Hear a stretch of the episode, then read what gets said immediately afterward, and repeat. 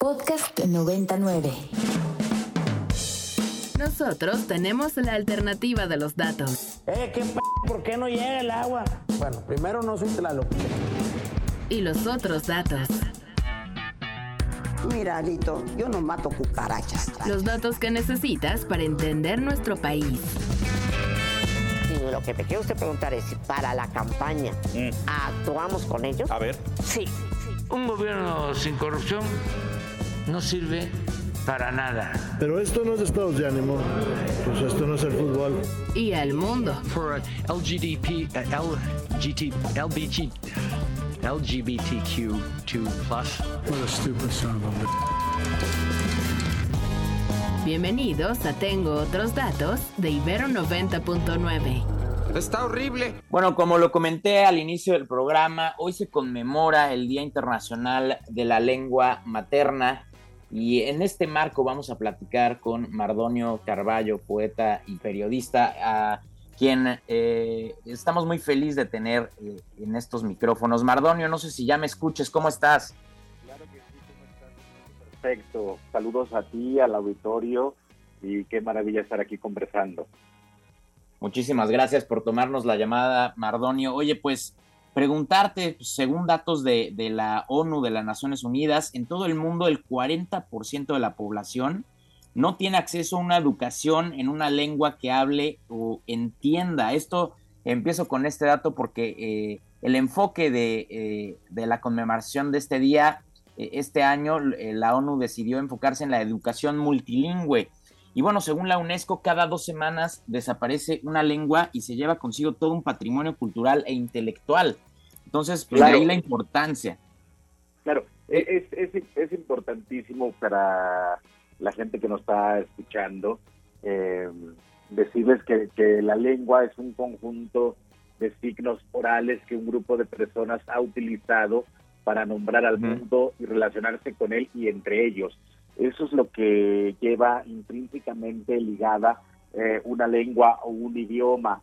Eh, es interesante que, se ponga el acento sobre la educación en lenguas indígenas porque creo que básicamente ese es uno de los grandes, eh, de, las, de los grandes rezagos y de las grandes deudas que existe en este momento hacia los integrantes de pueblos indígenas, violando así los derechos fundamentales de los niños y niñas indígenas que tienen derecho a aprender o a acceder al proceso de enseñanza-aprendizaje eh, en su propia lengua, algo que no ocurre en México, eh, que tampoco eh, hay que minimizar los esfuerzos que se han hecho, pero en México se hablan 68 lenguas originarias, lo cual sí. me parece que es complejo, muy complejo, sin embargo es, es un derecho, ¿no?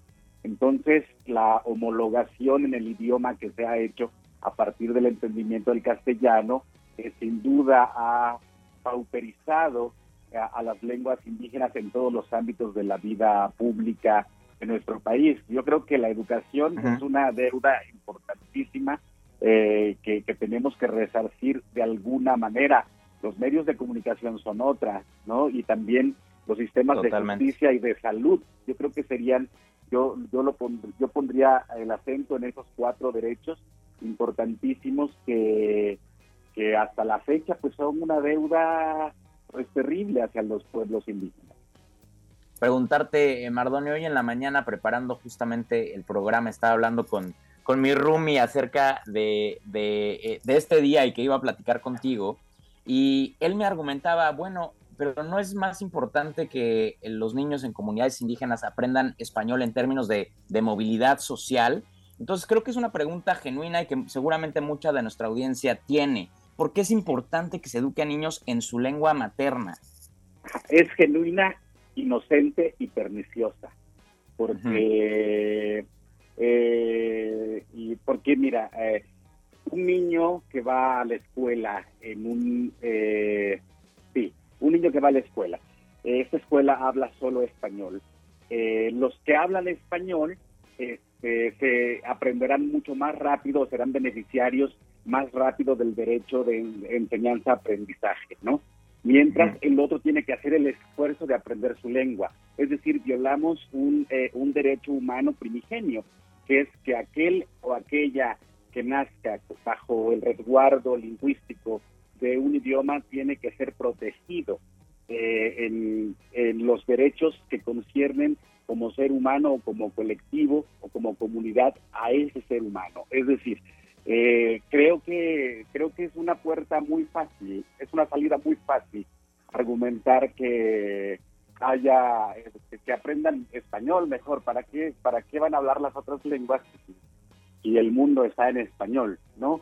Eh, la razón me parece que, que es decir, no se justifica pues que haya un universo en español que efectivamente permee pero al mismo tiempo sucede con otros idiomas, el inglés o el mandarín, por ejemplo, ¿no? No todo, o sea, ¿por qué, ¿por qué la gente mejor no aprende, no accede al derecho de, a la educación en inglés si el, el idioma que permea en el mundo es el inglés? ¿Me explico? Totalmente. o sea, estamos hablando de derechos básicos y entonces eh, pensar así me parece que realmente lo que se está haciendo es justificar un avasallamiento hacia las lenguas indígenas, en tanto que es un derecho humano. Totalmente, y, justo este, hablar de este avasallamiento es importantísimo el día de hoy, eh, Mardonio, porque como lo comentaba al inicio del programa, al menos 43% de las lenguas en el mundo están en peligro de extinción. Poniendo el foco en México, Mardonio, ¿qué, qué focos rojos observas tú en México acerca de la conservación de nuestras 68 lenguas originarias? Pues es que yo creo que todas las lenguas están en peligro. Así, el náhuatl, por ejemplo, que es el, idioma más hablado en México después del español, fíjate lo que estoy diciendo. En México el segundo idioma más hablado es el náhuatl, después del castellano, ¿no? O sea, es de, ese tamaño y de esa importancia eh, tendríamos que estar hablando al momento de hablar de las lenguas indígenas. Es, es importantísimo. O sea, ¿por qué lo colocamos en el mismo lugar, no? Decirlo así en México. El náhuatl es el segundo idioma más hablado en México. Es así de cómo, ¿no? Para muchos es una gran sorpresa, sin embargo, es una cosa habitual para los que estamos acostumbrados a hablar del tema de las lenguas indígenas. El náhuatl es la segunda lengua más hablada en México, solo después del castellano. Estamos hablando de una lengua indígena. Y sí me parece importantísimo para la gente que nos escucha eh, decirles que, que, que hay mucha hay mucha resistencia con respecto de las lenguas indígenas. Eh, hay muchos argumentos con respecto de, esto, ¿no?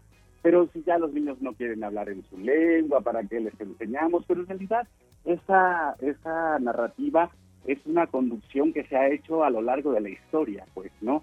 Eh, cuando llegó Vasconcelos, todo fue un proceso de castellanización, que si bien tenía eh, una lógica importante, la de la alfabetización, pero al hacerlo y del modo en que lo hicieron, lo que hicieron fue, despenestrar a las lenguas indígenas en favor del idioma castellano.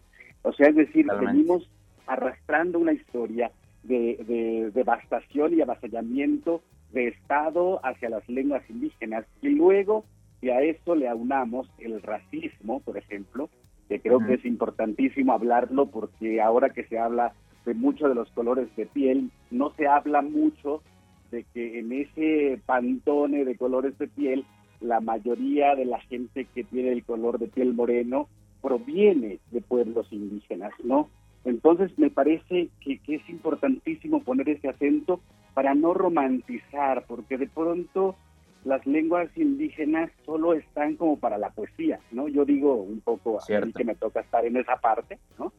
O sea, de pronto los poetas o los cantantes, o sea, todo, todo mundo nos quiere entrevistar este día, porque, pues no sé, hay, hay como una cosa que creen que la lengua es inofensiva y, se ha permitido, se creó el Instituto Nacional de Lenguas Indígenas para que eh, sobrevivieran las lenguas, pero no hay lenguas sin pueblos que las hablen, y eso es importantísimo, y no hay pueblos que vivan si no tienen educación en su lengua indígena, si no tienen salud en su lengua indígena, si no tienen acceso a, los derechos más fundamentales, si, siguen estando en las cárceles porque no han tenido eh, traductores en el proceso de, justicia, en la imposición de justicia que recibieron. En fin, me parece que hay muchas deudas y la educación es una cosa fundamental. Es decir, yo recuerdo, yo recuerdo todavía anécdotas de que decían, ay, ese es ese es bien burro porque ya tiene 14 años y no ha pasado de tercer año de primaria o de cuarto año de primaria, ¿no? Pero lo que no se daban cuenta esos maestros eh, era que ese niño, niña, adolescente, en realidad lo que estaba haciendo era aprender el idioma mientras los otros ya eran beneficiarios del proceso de enseñanza-aprendizaje, ¿no? Entonces, por eso creo es importantísimo hablar del tema y qué bueno que estamos en la educación, porque la deuda... Eh, se le pone el acento a la educación, justamente. Así es, la deuda en educación indígena, en lenguas indígenas, en ese país, yo creo que es quizá para empezar a reconciliarnos en este mosaico plural, diverso, eh, que, se quiere, que se araña, pero que es este país, México. Totalmente. Mardonio, tú, tú mejor que yo sabes que los, los tiempos en, en, los medios son, son traicioneros. Eh, agradezco muchísimo la oportunidad de poder hablar contigo eh, en este día y de un tema tan pero tan importante. Tenemos una deuda histórica, como bien mencionas, con los pueblos indígenas y debemos hacer todo lo posible para preservar esas 68 lenguas originarias. Muchísimas gracias por esta llamada, Mardonio.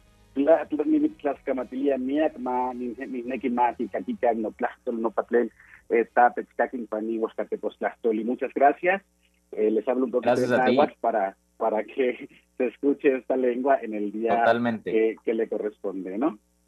Muchísimas gracias, Mardonio. E invitar, yo quería invitar a la audiencia a, que leyeran eh, el gran poema de, de, alguien muy conocido para ti, Miguel León Portilla, Cuando muera una lengua, que creo que encapsula mucho de, lo que acabamos de hablar. Sí, y muchísimos poetas vivos en lenguas indígenas. También creo que eso es importante.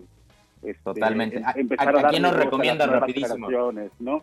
¿A quién nos recomienda rapidísimo? A Matineda, Briseida Cuevas, Uber Machuga, Martín Tonalmello, este, Natalia Toledo, en fin, creo que hay unas nuevas voces. También hay que renovar el pues espíritu de, toda la, de toda la nueva poética indígena, ¿vale? Hay que comprometernos, echarnos un clavado a esa, esa poética indígena. Muchísimas gracias, Mardonio. Un abrazo. Hasta luego, chao y gracias. La voz de Mardonio Carballo, poeta, periodista, actor y muchas, muchas cosas más. La alternativa de los datos. Eh, ¿qué p ¿Por qué no llega el agua? Bueno, primero no soy Tlaloc. Y los otros datos. Mira, Alito, yo no mato cucarachas. Los datos que necesitas para entender nuestro país. Y lo que te quiero usted preguntar es si para la campaña mm. actuamos con ellos. A ver. Sí. Un gobierno sin corrupción no sirve para nada. Pero esto no es estados de ánimo. Pues esto no es el fútbol. Y el mundo. For LGDP, uh, LGT, LBG. LGBTQ2+. What a stupid son of a Escuchaste Tengo otros datos de Ibero 90.9. ¡Ah, Para más contenidos como este, descarga nuestra aplicación disponible para Android y iOS o visita ibero909.fm.